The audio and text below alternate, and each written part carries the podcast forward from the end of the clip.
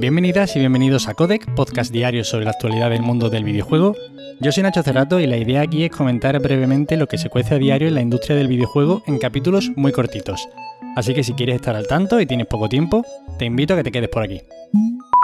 Y hoy tenemos que empezar hablando de FIFA y es que parece ser que Electronic Arts podría dejar atrás la marca FIFA para sus próximas entregas, a través de un comunicado en el que aprovechaban además para remarcar que este último FIFA, el 22, ha cosechado un lanzamiento de récord, comentaban que se encuentran revisando sus acuerdos con la FIFA y que la posibilidad de renombrar la saga se está contemplando. Aquí hay que comentar varios aspectos. En primer lugar, esto es un cambio importante porque el término FIFA yo creo que ha traspasado lo que viene a ser el mundo de los videojuegos y ya prácticamente se ha convertido en una expresión del lenguaje de una generación, ¿no? No habrá nadie en el mundo que no entienda lo que significa echarse un FIFA, ¿no? O bueno, sí habrá gente, pero me entendéis, ¿no? Nadie dice, vamos a echarnos un partido de fútbol en este videojuego de fútbol llamado FIFA, ¿no?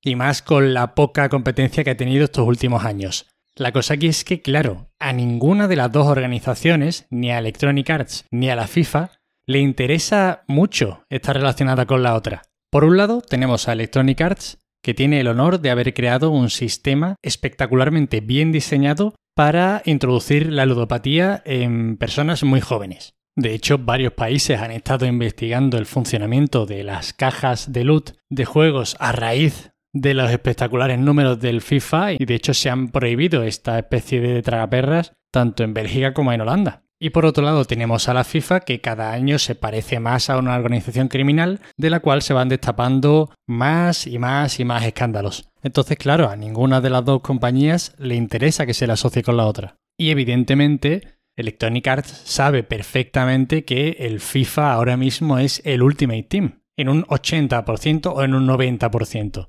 Además, desde Electronic Arts han dicho que tienen acuerdos con multitud de equipos y licencias e historia. Entonces, todo este asunto de concesiones se puede hacer exactamente igual sin que esté la FIFA de por medio. Es que no le interesa a Electronic Arts ahora mismo pagarle a la FIFA por utilizar su nombre. Porque si el año que viene el juego se llama Foot 23, probablemente se siga comprando exactamente igual. Entonces, bueno, habrá que ver qué es lo que sucede aquí al final, si se sigue adelante. Yo creo que tiene todo el sentido del mundo este cambio, que a estas alturas a Electronic Arts, como he dicho, simplemente es que no le sale a cuenta tener que gastar algo de dinero por utilizar este nombre, es que no le hace falta. Se suma además que este globo sonda o lo que sea se ha lanzado poco después de que Pro Evolution Soccer desaparezca como tal, aunque ya llevase varios años prácticamente sin comparecer y ahora sea una caricatura de juego, o sea, están solos los de FIFA.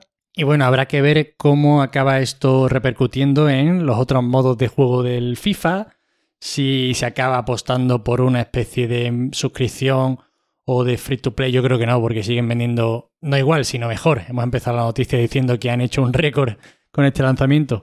Pero bueno, quién sabe si a lo mejor permiten el Ultimate Team para que haya más gente incluso viciándose, borrando la barrera de entrada de los 60-70 euros, no sé. En cualquier caso, estaremos atentos y a ver cómo avanza esta historia. Eidos Montreal y Eidos Sherbrooke, que son los dos estudios de Quebec, implantan la semana laboral de cuatro días. Eidos Montreal es el estudio responsable de los Tomb Raider, Marvel's Avenger y actualmente, además queda muy poquito para que se lance, el Marvel's Guardians of the Galaxy. Y bueno, por suerte para ellos, dejan de trabajar los viernes y pasarán de las 40 horas semanales a 32. El objetivo, según el estudio, es incrementar la productividad y el bienestar de la plantilla, cosa que yo creo que desde luego se hará, y ya se están reorganizando los equipos y, por ejemplo, las reuniones internas pasarán a durar media hora en vez de una. A ver, esto es una buena noticia y sobre todo en una industria como el videojuego en la que está el crunch tan absolutamente normalizado, pues es chocante leer este tipo de medidas y ojalá esto suponga que poco a poco los estudios se van organizando mejor para trabajar sin reventar a los trabajadores. Y bueno, esto puede ser un primer pasito hacia eso. El problema aquí, evidentemente, es que si se mezcla esto con una especie de teletrabajo, pues ya sabemos que se pueden difuminar un poco esos límites horarios, que se pueden muy fácilmente declarar un número de horas al día y exigir a los trabajadores que echen otras tantas si están desde su casa. Habrá que ver. Pero bueno, en principio, evidentemente, es una buena noticia para estos trabajadores Y bueno, ojalá que esto de las semanas laborales de cuatro días se vaya medio normalizando. Hace unos poquitos años parecía algo absolutamente utópico e imposible. La realidad es que la productividad de los trabajadores se ha incrementado casi en 30 veces desde los años 80 y a pesar de ello parece ser que las jornadas laborales se van alargando, los salarios disminuyendo y todo va un poquito a peor, pero bueno, esperemos que vayan mejorando este tipo de cosas. Habrá que estar atentos a ver los próximos proyectos de Eidos Montreal, si siguen funcionando esto relativamente bien, que seguro que sí. Y a ver cómo sale el último Marvel's Guardians of the Galaxy, que tiene, desde luego, muchísima mejor pinta que su anterior juego, que salió bastante churro. Así que bueno, en definitiva, una buena noticia.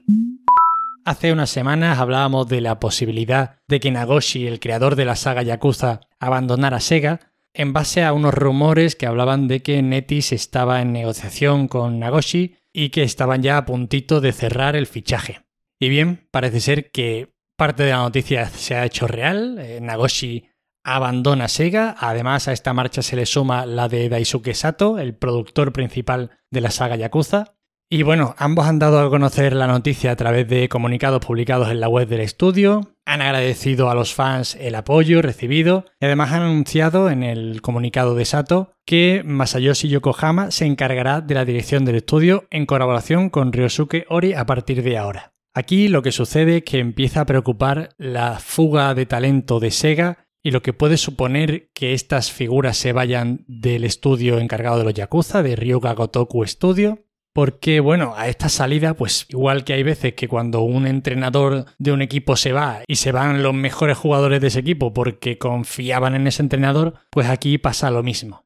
No nos vamos a adelantar y no vamos a ser agoreros de más, porque bueno, es verdad que en los videojuegos hacen falta nombres y creadores y muchas veces achacamos quizá el éxito o el fracaso de franquicias a estos nombres, ¿no? Pero al fin y al cabo los juegos se hacen entre muchísimas personas y bueno, puede ser que estas figuras supervisen un poquito, pero no tiene por qué fastidiarse todo porque estas personas falten. Habrá que esperar. Aún así, miedo da ya como se vaya de aquí Ryosuke Ori, pero bueno, por ahora paramos aquí con la fuga de talento.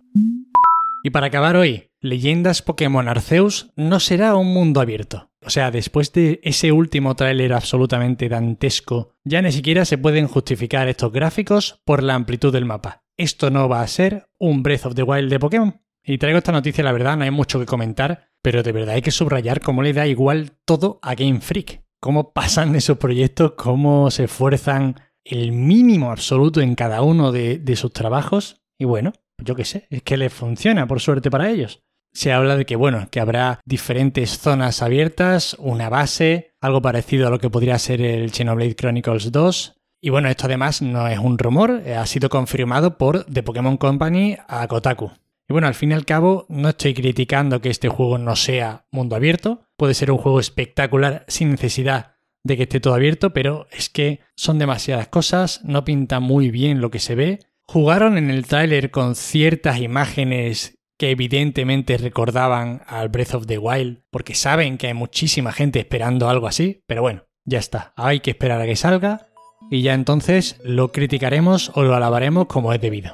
Y esas son todas las noticias de hoy, espero que os hayan resultado entretenidas. En principio no iba a haber episodio mañana porque es festivo, pero creo que lo va a haber, así que estad atentos y bueno, para cualquier queja, sugerencia o comentario, me tenéis en arroba Nacho Cerrato en Twitter. Muchísimas gracias de corazón por empezar otra semana conmigo por aquí y nos vemos mañana. Hasta luego.